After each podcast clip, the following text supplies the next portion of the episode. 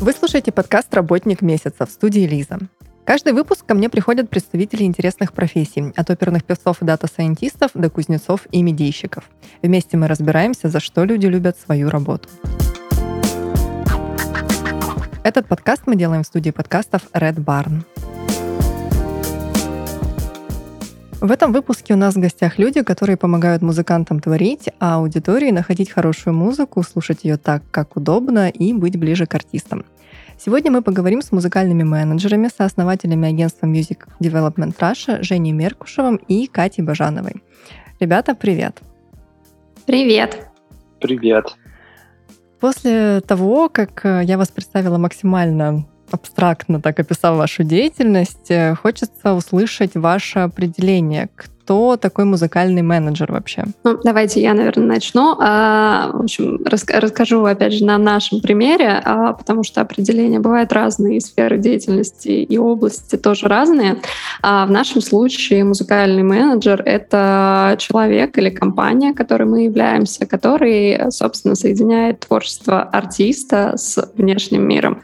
Вот, то есть мы такой как бы мост между артистом и э, зрителем. Вот. А, и на пути осуществляем все возможные бизнес-процессы, начиная там от э, развития бренда артиста и вообще его определения как артиста, как бренда на рынке, э, до доведения, собственно, музыки до конечного потребителя, будь то там в виде музыки на стриминговых площадках э, или международного концертного тура. Угу. А менеджер совсем никак не вмешивается в творческую деятельность артиста, или же есть э, некие зоны ответственности, куда он все-таки может немножечко проникнуть и повлиять именно на творчество? Мы стараемся не вмешиваться, а делаем это по запросу и где-то так по верхнему уровню.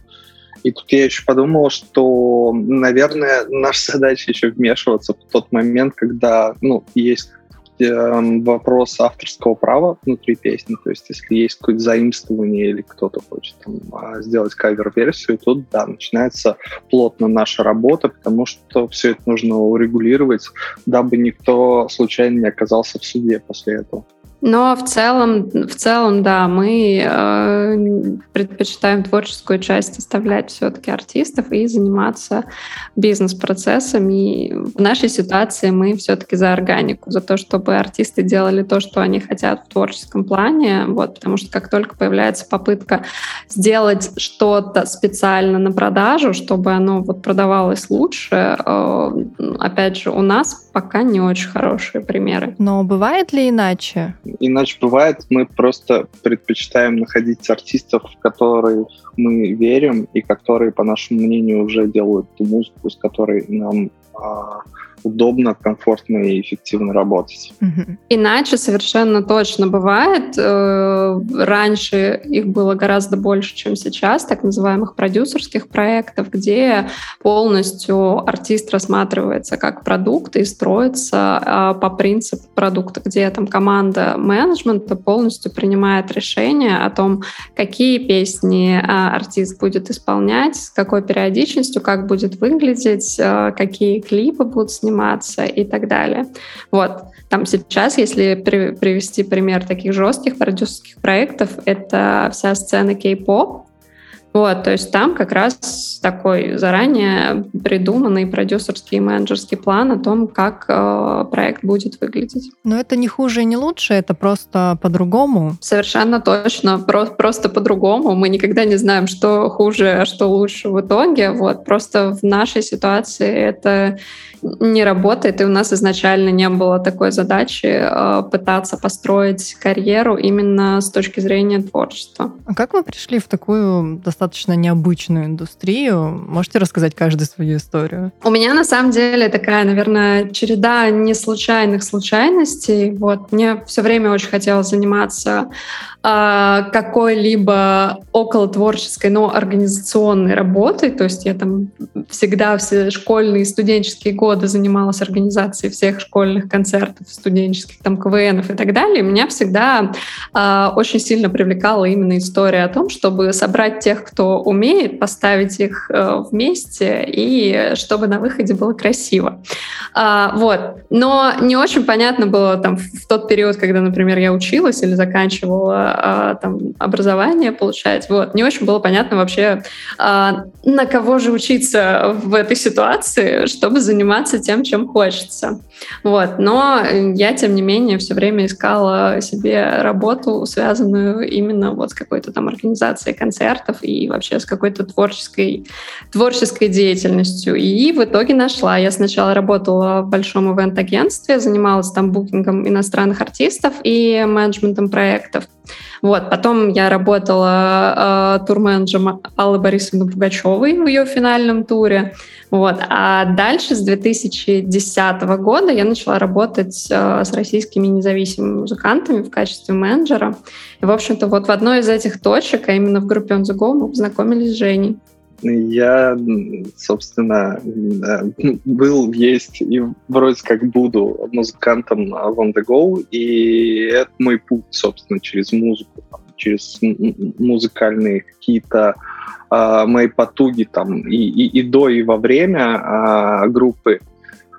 Еще On The Go — это группа из Тольятти, и пока мы там жили с 2007 по 2009 год, э, ну, в смысле, доживали свое время в Тольятти, скажем так, э, я уже на тот момент занимался какой-то организаторской деятельностью, потом после переезда в Москву э, была некая пауза, в, я не понимал, хочу ли я продолжать. Ну и плюс надо было как-то обживаться в новом городе. И вот э, четыре э, годика перерыва, и потом Катя пришла менеджером, и мы как-то начали делать вместе спецпроекты какие-то, потом начали делать э, еще что-то. Это все было для On The Go. Потом начали делать еще больше, и потом поняли, что количество наших идей, функционала уже не помещается в одну группу, и начали как-то абсолютно естественно смотреть за пределы и начали набирать артистов потихонечку. Сначала максимально неспешно, что у нас там был какой-то темп 2-3 артиста в год, наверное, новых, не более того. А потом э, начали осваивать какие-то другие э, области деятельности, разбираться в этом лучше, и вот э, оказались там, где мы есть сейчас. То есть история агентства началась э, с менеджмента on the go именно, правильно? Да. И продолжается. И продолжается, да. Да, то есть мы все еще, будучи бизнес-партнерами с 2015 года, мы все еще иногда попадаем в ту точку, где мы менеджер и музыкант. Когда это было последний раз? У нас есть последний токсичный опыт. Это был 17 или 16 год. Тут важно сказать, что э, как бы я не разбирался в э, истории там, того, что происходит за артистической деятельностью, оказываясь там в зоне концерта, там на бэкстейдже, на чеке и так далее, вот в таком дне я превращаюсь в артиста, у меня вырастает э, незримая диадема, и я начинаю вести себя соответствующе. И вот у нас был последний опыт, когда мы были на бэкстейдже как раз в роли музыкант и менеджер, и больше мы так не делаем, а, наверное, год четыре точно уже. Вот. Э, очень полезно, всем советую. Притерлись, притерлись с тех пор.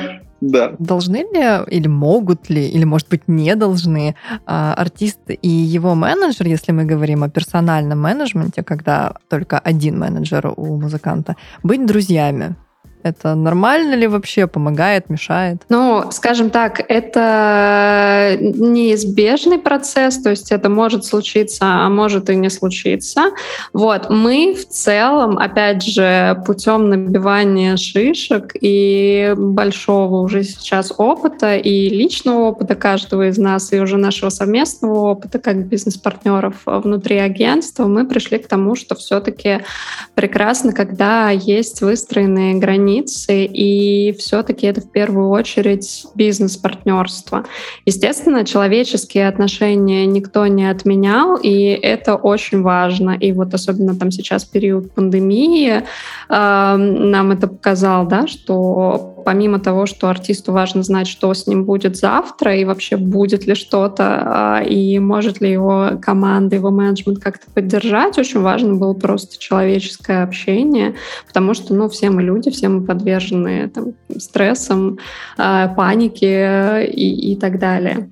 Вот. Но в целом мы все-таки за такую здоровую расстановку границ. Да, но при этом без доверия по нашей модели нормальной работы и взаимодействия невозможно, поэтому эти границы, они не, не то чтобы сильно далеко как-то находятся. Так просто, чтобы не переходить в поле, там, не знаю, взаимной манипуляции, это, наверное, такое а, то, то, что нам нужно больше всего, а остальное мы прекрасно проводим там с многими музыкантами время в какой-то не связанной с работой э, обстановке, и все супер.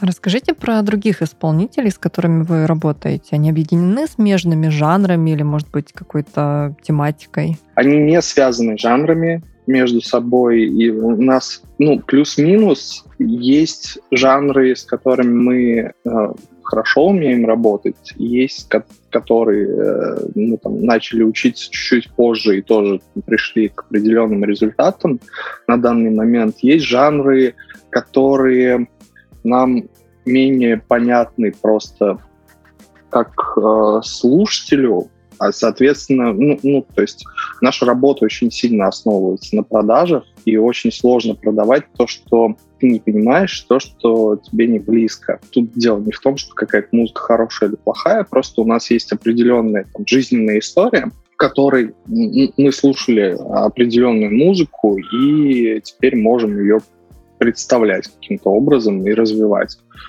Вот. И на основании всех этих моментиков мы как-то занимаемся подбором новых артистов и развитием, развитием текущих. Я, наверное, здесь еще добавлю то, что Женя сказал относительно того, что да, это должно быть близко э, каждому из нас и команде в целом. Мы должны понимать, как, как с этим работать. А плюс нам еще все-таки э, важно, чтобы у нас хватало ресурса и инструментов для того, чтобы, собственно, эту музыку продвигать и продавать на рынок. Потому что какие-то жанры есть довольно специфические. Для работы с ними нужны определенные инструменты, которые в себя, там, не знаю, включают общение со СМИ, например, да, и а, если а, там есть часть СМИ, которая работает только с определенными жанрами, и мы, например, туда... А, у нас на данный момент нет выхода, либо просто мы не готовы работать там в этом направлении. Вот, соответственно, нам будет достаточно сложно а, заниматься качественно своей работой а, в несвойственном для нас жанре. Вот, но в целом я бы не сказала, что мы вот сейчас как-то сильно жанрово ограничены. А, вот, если по именам давайте поговорим про артистов, то а, у нас сейчас есть э, прекрасный артист Сироткин, есть Надя, есть э, ряд молодых артистов, есть группа «Собачий лай», «Эль на маковом поле», э, «Зима всегда». Вот, несколько, уже сколько, два года же, мне кажется, уже даже чуть больше, когда мы открыли такой хип-хоп дивизион э, в нашей компании, у нас появился ряд хип-хоп артистов, вот, там, где у нас есть Клоукома, например, да, у нас там есть еще Суфана и Пруви, и еще ряд артистов чуть-чуть поменьше. А, да, есть э, хип-хоп, плюс там отдельно как-то появился рок в там, разной степени тяжести. А, тут я транслирую конкретно свой интерес, наверное, Катя чуть, чуть менее близко, а, но в силу того, что я могу, я и делаю. Это примерно как, э, знаешь, когда ты владелец ресторана, ты можешь себе позволить каждый день ходить туда обедать. Вот примерно так же в нашей ситуации. Если тебе нравится какая-то музыка, почему бы не попробовать ей заниматься и постоянно ходить концерты. Вот, в общем, да, мы все, все стараемся делать по любви и по собственной в том числе. А, вот, продолжая еще немножко про артистов, а, у нас еще тоже несколько лет назад появилось такое направление, как работа с иностранными артистами, для которых мы а, предоставляем разные услуги на российском рынке и на европейском рынке. То есть, например, мы можем делать э, стратегию по выходу на российский рынок и заниматься э, менеджментом на территории России для этих артистов. Да? Мы можем э, заниматься там, например, только пиаром и соцсетями. И вот сейчас мы да, довольно-таки активно продолжаем работать с иностранными артистами. А наоборот, российских артистов выводите на международные рынки? Я видела на на сайте у вас, что есть услуга экспорта. Как это реализуется? Да, это, собственно, вот если э, Женя уже сказал о том, чего ему сильно хотелось, вот, то э, экспорт — это, наверное, изначально то, чего мне очень хотелось. И это то, где мы э, один из, скажем так, катализаторов того, что мы основали агентство. А, это было то, что в какой-то момент мы поняли, что у группы On The Go достаточно низкий потолок на территории России, так как группа поет на английском языке. А, и захотелось сделать какие-то шаги в сторону других рынков, Европы в частности.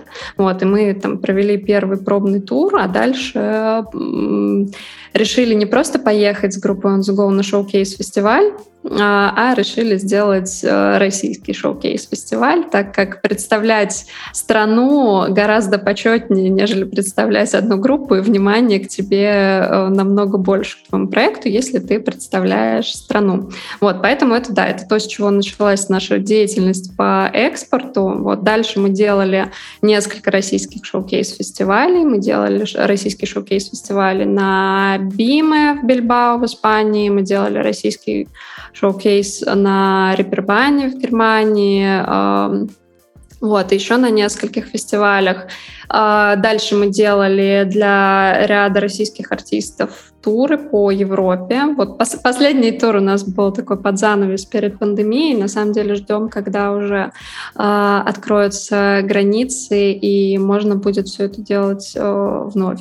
Вот, потому что планов много, и плюс мы э, для ряда артистов также делали там, пиар-компанию на определенных рынках. Например, для Помпеи мы делали э, полностью пиар-компанию к релизу о, в нескольких странах Европы. Вот для On Go мы делали делали большую промо-компанию в Великобритании к выходу последнего альбома. Исполнитель сам решает, что он хочет э, начать экспортироваться, или это ваша инициатива, и вы принимаете это решение? А, ну, наверное, это может быть, опять же, в нашей ситуации по-разному, да, то есть в какой-то момент э, это может быть желание артиста, либо естественная необходимость, да, как в случае, когда, например, материал на английском языке, и понятно, что российский рынок э, достаточно маленький в этом случае, можно вполне себе выходить на мир. Вот. Либо в какой-то момент мы э, командно принимаем решение, что можно пробовать э, еще какие-то другие рынки. Э, вот. Стараемся опираться все-таки не только на эмоции и желания, но и на цифры, на аналитику и на то, что мы сейчас видим. Благо, опять же, сейчас там с цифровой дистрибуцией, э, наличием соцсетей и инструментов аналитики во всем этом стало гораздо проще ориентироваться. А, на каком рынке еще артист может быть востребован. Хочу вернуться к тому, что вы говорили о музыке не совсем близкой по духу. А, исходя из этого, предположу, что бывают проекты, от которых вы отказываетесь. Вот бывает такое, что артист хочет э, зайти а, в MDR, но вы не берете. Сложно отказаться от того, наверное, за что еще не взялся. Поэтому мы просто выбираем браться или нет за какой-то проект. Но у нас достаточно много заявок, в принципе, в неделю приходит, я не знаю, там больше, а, ну, где-то, может быть, 100 заявок в неделю сейчас приходит в среднем на дистрибуцию или на полный цикл работ у нас. Есть и та, и другая опция взаимодействия с артистами. И, естественно, большая часть э, артистов и выбираем с ними продолжать как-то или брать музыку, или браться полностью за работу. А, сейчас позиция примерно такая. Мы должны быть стопроцентно уверены в том, что за это стоит браться, как и интуитивно, так и с точки зрения аналитики. Раньше воронка была пошире, то есть мы брали как минимум на издание все, что э, хоть как-то вызывало симпатию, и мы просто смотрели, какие-то цифры приносят, и поняли, что э, наша любовь к музыке э, довольно безответна, в плане денег, и решили чуть-чуть э, все поменять. Вот поэтому сейчас как-то так. То есть если мы стопроцентно уверены, даже если просто на основании музыки, если у группы там или у артиста нет никакой аудитории вообще, но тем не менее это что-то э, прекрасное, и мы точно знаем, что хотим с этим сделать, э, то да, мы будем это обсуждать. А, если нет, то, скорее всего, мы просто а, каждый из нас пойдет дальше своей дорогой. Это такое принятие решения первого уровня. Бывает такое, что мы, нам все нравится, мы верим, верим в проект и понимаем, что с проектом можно сделать и как мы можем этому помочь. А, но, например, у нас начинается процесс на переговорах с артистом, и мы не договариваемся и не сотрудничаем. Вот, то есть такое тоже бывает, причем это может быть, ну, может быть и с той, и с другой стороны, вот, как бы, но с нашей стороны тоже есть там ряд красных флагов, которые возникают в процессе коммуникации, и мы понимаем, что даже несмотря на вспыхнувшую любовь нашу к музыкальному материалу, у нас ничего не получится, потому что, ну, мы строим отношения всегда в долгую. То есть, в принципе, музыкальный бизнес — это не про быстрый результат, то есть это работа про несколько лет. И мы стараемся на первом этапе понять, сможем ли мы в течение нескольких лет с этим артистом работать для того, чтобы увидеть прекрасные совместные результаты. По ряду проектов мы, мы просто решаем, что э, лучше мы будем продолжать любить музыку этих ребят. И, и, и на этом как бы, все. Это абсолютно тоже прекрасное на самом деле решение которые мы там, начали в определенный момент э, принимать. И есть, наверное, еще третий этап, когда мы поработали друг с другом какое-то время, ну, где-то за год можно понять что-то друг о друге, но бывает меньше, бывает больше, и после этого, опять же, чья-то сторона, либо сторона артиста, либо мы э, приходим и говорим друг другу, у нас э, что-то не получается, давайте расходиться. И в большинстве случаев мы абсолютно полюбовно расходимся, а сохраняем наши какие-то договоренности и даже ведем а, какую-то там деятельность вместе, там, допустим, концертную продолжаем или по дистрибуции, но не являемся там, менеджментом артиста официально. А как артисту к вам попасть? Ну, что нужно сделать, чтобы попытаться, по крайней мере? Куда написать, что прислать? У нас есть форма заявки на сайте. Туда можно отправить музыку, рассказать о своих намерениях по отношению к нам и о своих ожиданиях от нас. Мы это все отслушиваем. А сейчас чуть реже, чем до этого, но тем не менее, я не знаю, четыре раза в месяц точно все отслушивается, то есть минимум раз в неделю. И все, что нас интересует, а, соответственно, переходит в какую-то следующую стадию общения, и мы либо договариваемся, либо нет. Можно прийти к нам на консультацию. Например, у нас еще есть такая форма взаимодействия с артистами, которых, например, там, а, либо которые пока что не созрели для того, чтобы а, подписывать договор с менеджментом, либо у них есть какие-то конкретные вопросы, которым им не хватает для того, чтобы развивать свою карьеру. Вот мы в таком, в таком случае предлагаем формат консультации, и, собственно, через эти консультации, которые мы даем по какой-то конкретной теме, по конкретному запросу, мы часто потом продолжаем сотрудничать уже либо полностью как менеджмент, либо по э, какому-то определенному направлению, например, по э, лицензированию или по концертам. А можно ли быть успешным а, музыкантом без менеджера? Ну, понятно, что творческому человеку нужно делегировать кому-то решение прикладных вопросов, а, но тем не менее, может быть, есть широко известные примеры или такие примеры встречались вам в жизни? К сожалению, вот широко известных пример, не примеров, а, когда это уже большой проект да, с очень большой аудиторией. Вот примеров, когда артист существует самостоятельно, без менеджмента, их очень-очень мало, и это достаточно сложно. Ну, во-первых, потому что с каждым, а, да, с ростом проекта количество задач, которые необходимо делегировать, оно очень сильно растет. Вот. И, соответственно, в какой-то момент все-таки артиста будет не хватать на то, чтобы заниматься одновременно и собственным менеджментом, и а, творчеством. Вот. И то есть в какой-то момент придется, придется делать выбор в пользу чего-то одного, и вот это как раз та точка, где э, артисту нужен менеджмент. Вот. Плюс мы все-таки за э, командную работу и за то, что каждый должен заниматься своим делом. Да? То есть юридические вопросы должен решать юрист.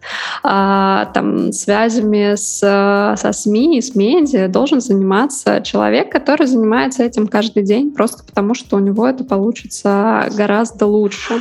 Вот. И опять же, вот сейчас там а, период, период пандемии а, показал то, что как раз а, те артисты, у которых была выстроена команда, командная работа и стратегия на несколько лет вперед, у них все, в принципе, в порядке. Естественно, пандемия на них повлияла, но не так сильно, как на тех, кто э, как-то очень стихийно занимался своей работой, и, возможно, там, собственным менеджментом в том числе, и там, не выстраивал стратегию на несколько лет вперед, о которой мы постоянно говорим. То есть, если артист, весь такой творческий человек, который не хочет принимать даже минимальное участие в решении технических, финансовых вопросов, это окей, это вот как раз разделение труда, которое повышает его производительность, да? Все, как минимум, на определенном уровне э, должны уметь друг, друг с другом разговаривать на одном языке, и чуть-чуть разбираться. А когда ты хотя бы чуть-чуть разбираешься, ты имеешь определенное э, мнение. А, и дальше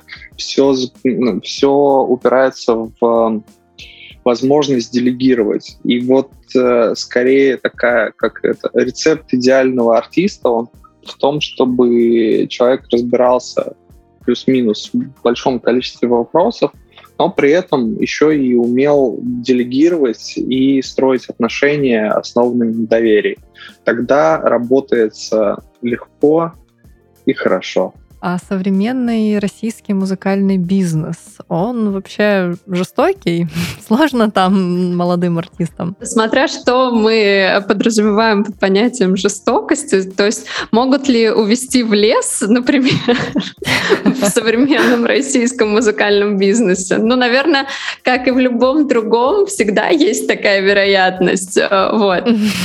А, скорее увезут в лес и проведут там фестиваль просто. Ну, например, Например, да, вот. То есть, если, если говорить о какой-то особенной жестокости и кровожадности музыкального бизнеса, то я бы не сказала, что вообще это присутствует в таких страшных объемах э, в музыкальном бизнесе и в российском, как на, какой, на каком-то особенном рынке э, в частности. Вот. То есть, понятно, что везде, как и в любой другой сфере, делать первые шаги в своей карьере достаточно сложно, будь ты там музыкант или начинающий доктор, например, да, всегда, всегда сложно, всегда нужно искать свой путь и строить свою карьеру. Вот, всегда можно сделать миллиард ошибок, э, вот, можно эти ошибки учесть и пойти дальше, а можно сделать так, что дальше идти будет невозможно. Поэтому здесь, в общем-то, наверное, как и в любой, в любой другой другой профессии. Ну, я, знаете, что имела в виду? Вот я попробую более адекватно сформулировать свой вопрос. А насколько коммерциализирована даже инди-сцена? А насколько сложно начинающим артистам, начинающим группам пробиваться именно не в силу недостатка известности и финансового ресурса какой-то общественной поддержки, а просто потому, что даже там уже э, рыщут э, какие-то агенты, которые ищут таланты и продвигают э, ну, кого-то, э, кого считают хорошо продающимся в перспективе. Но, опять же, здесь, если мы говорим о современных реалиях, то сейчас все э, гораздо, гораздо лучше, и атмосфера гораздо, атмосфера конкуренции гораздо более здоровая. Да? То есть если раньше для того, чтобы записать альбом, а, обязательно нужно было очень много денег, и для того, чтобы найти очень много денег, э, нужно было там либо подписать договор на сто лет с продлением с каким-нибудь большим лейблом, либо с каким-нибудь большим продюсером, который эти деньги нашел, либо эти деньги вложил, да, то сейчас там музыкальное производство а, гораздо более а, простой процесс, вот, и в принципе при наличии чуть большего оборудования, чем то, что есть у нас с вами сейчас, да, вот для того, чтобы этот подкаст подкаст записать, а, можно вполне себе а, создать музыкальный продукт неплохого качества. Дальше, опять же, для того, чтобы вывести его на рынок, если раньше для этого обязательно нужен был лейбл, который вложит в производство а, дисков с твоими песнями, то сейчас, пожалуйста, э, миллион э, бесплатных э, или очень дешевых агрегаторов, которые позволяют свою музыку разместить на, собственно, всех площадках стриминговых по всему миру. То есть вот этот вот процесс да, движения до первой точки, он гораздо более простой, чем это было там несколько лет назад. Вот, поэтому в, это, в этом смысле э, стало проще. То, что выросла конкуренция, но, в принципе, она всегда была.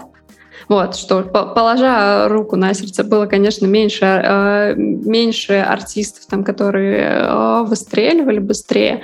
Вот, но, тем не менее, конкурентная среда, она всегда существовала. И для того, чтобы э, стать действительно большим артистом, вот, нужно было приложить очень много усилий.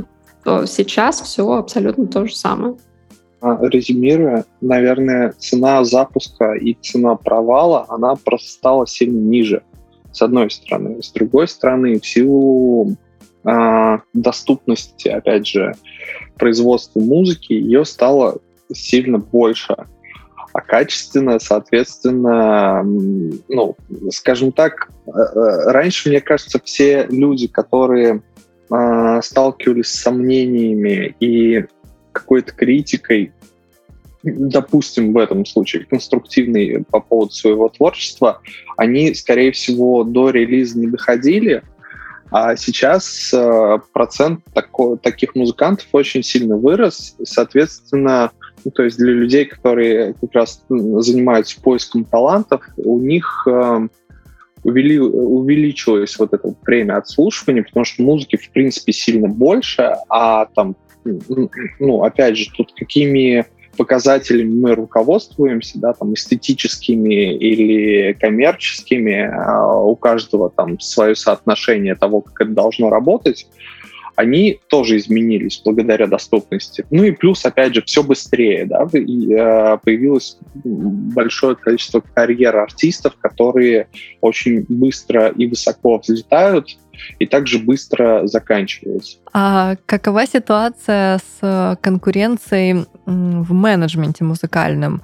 Много ли сейчас людей, которые хотят попасть в эту сферу, которые активно обучаются и пытаются стать менеджерами как можно более классных, крупных музыкальных проектов? Ой, здесь на самом деле мы будем очень рады, когда конкуренция в этой нише вырастет, вот, и когда действительно станет больше профессиональных менеджеров на рынке, и у большего количества артистов действительно за спиной будет команда, которая занимается бизнесом этого артиста. Вот, поэтому сказать о том, что вот прям а, невозможно попасть э, в менеджмент, в менеджмент артиста, артистов, и это какая-то недоступная сфера, и нужно биться за это место, а совершенно точно нет. Вот, потому что, ну, наверное, именно менеджмент артиста — это одна из наиболее таких комплексных профессий в, на музыкальном рынке, потому что тебе нужно, по сути, охватывать абсолютно э, все сферы э, музыкальной индустрии, разбираться в них, ну, как минимум э, разбираться, вот, а лучше достаточно углубленно для того, чтобы понимать, как этот рынок работает. Плюс мы э, находимся, так скажем, на, на передовой, мы между артистом и всем остальным миром, и все вопросы всегда к нам, поэтому, скажем, это не самая простая профессия, так как мы с Женей э, занимаемся уже несколько лет э, образованием в сфере музыкальной, э, музыкального бизнеса, музыкальной индустрии, и мы там выпустили уже несколько поколений э, молодых профессионалов на музыкальный рынок, вот, то э, в начале обучения э, почти все хотят быть менеджерами артистов, вот, там, а на выходе э, остаются единицы, которые готовы остаться именно в этом поле. Вот, то есть есть выбор большой профессий. Вы обучаете в рамках э, деятельности агентства или преподаете в каких-то сторонних проектах? Мы два года были кураторами а, программы «Музыкальный бизнес» в Moscow Music School мы закончили этот проект. А, вот. Также мы а, постоянно участвуем а, в каких-то музыкальных конференциях, проводим свои какие-то образовательные проекты, образовательные программы, и плюс мы работаем над большим своим образовательным проектом. А как вообще становятся музыкальными менеджерами а, изначально? Вот э, такого рода образовательные проекты, о которых ты сейчас сказала, это больше такая надстройка, нужно уже иметь э, какую-то базу предварительно, или, в принципе, можно работать юристом, а потом пройти курсы и уже э, с новыми силами и знаниями ворваться в музыкальный менеджмент и занять где-то какую-то должность, начать получать практический опыт. А можно просто работать юристом и начать работать вдруг музыкальным менеджером. Ну, бывает же такое. А, к счастью, у нас не такая там специфическая профессия, которая требует особенных знаний, да, например, там, не знаю, как профессия врача или инженера, где невозможно без образования а, начать работать, но такое часто бывает, когда люди приходят совершенно из а, там, смежной сферы, желая помочь, э, не знаю, там, своему другу, например, который, который музыкант, вот, или человек всю жизнь мечтал заниматься музыкальным менеджментом, а занесло в какую-то другую область, вот, и, собственно, на, на, на собственном опыте путем проб и ошибок э, человек строит таким образом карьеру.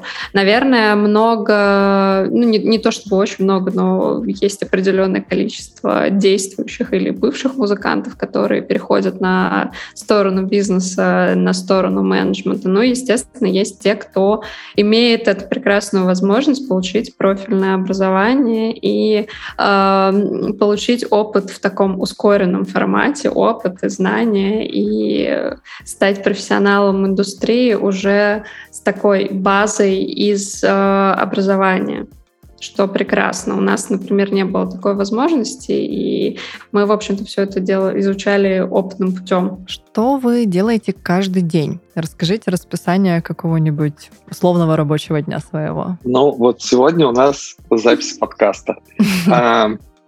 И так, и, и так получилось, что у меня запись одного из двух подкастов э, сегодня сейчас, сейчас идет. Я думаю, что ну, понятно, что все начинается там с э, завтрака и утренней гигиены, как и, надеюсь, у всех слушателей. Если что-то вы не делаете из-за этого, начните делать, пожалуйста. Ну, может быть, у музыкальных менеджеров с этим тоже как-то иначе обстоит все.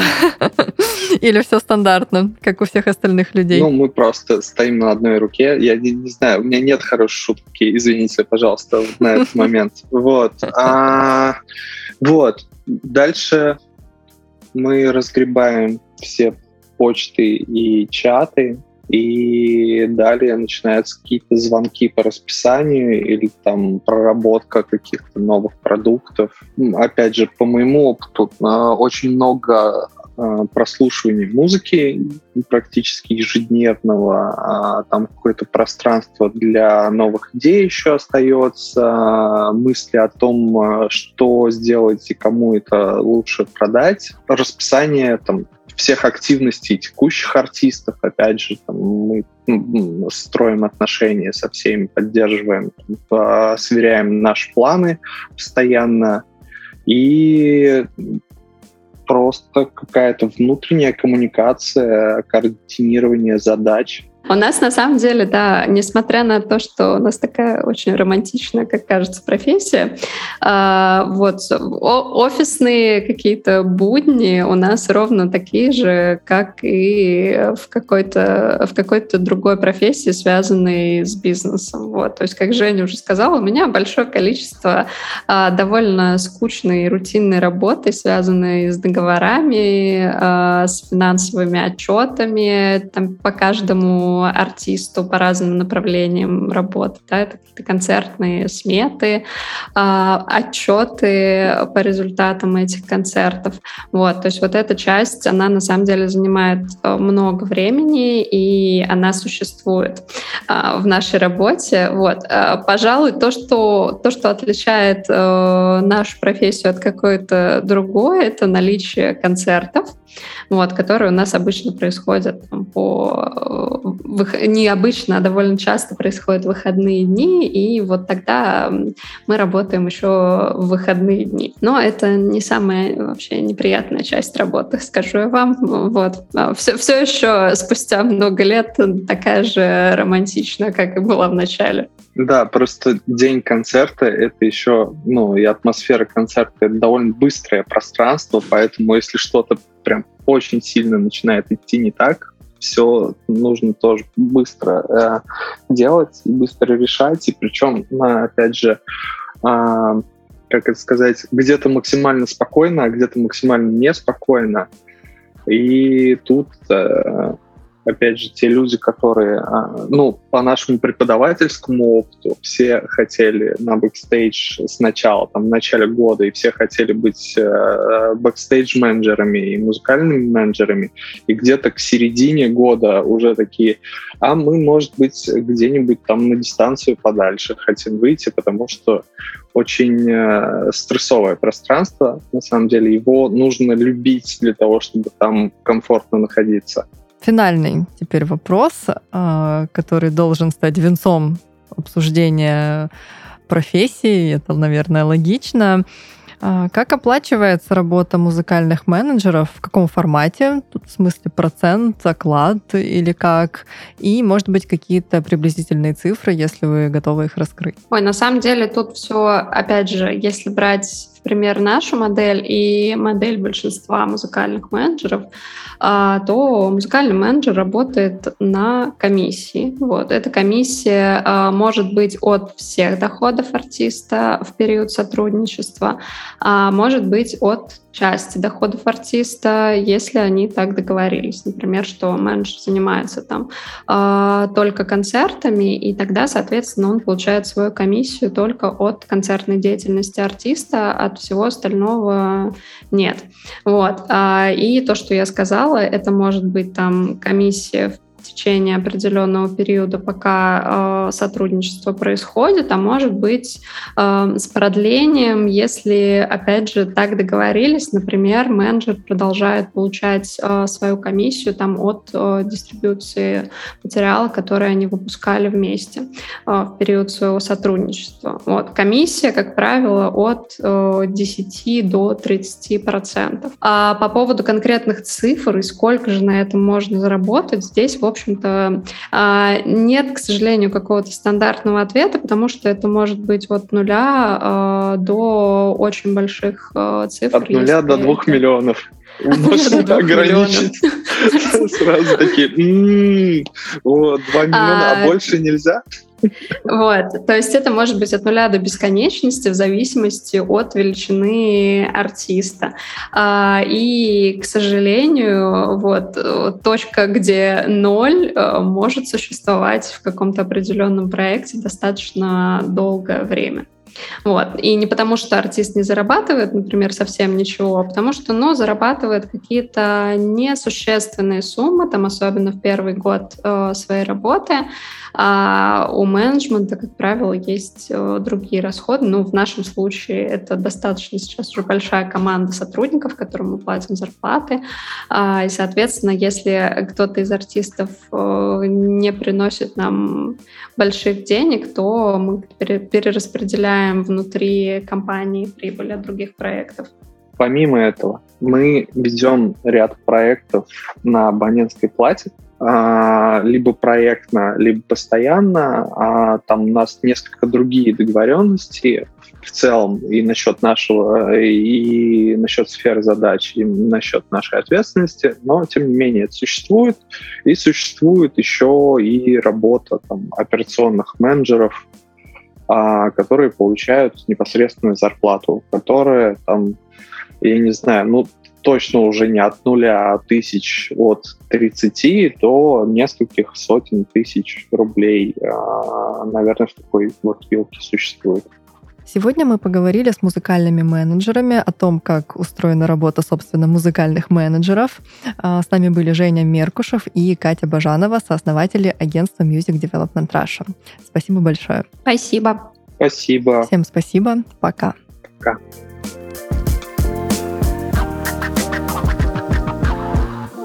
Этот выпуск вышел при поддержке Quark.ru. Quark – любые услуги фрилансеров для вашего бизнеса от 500 рублей.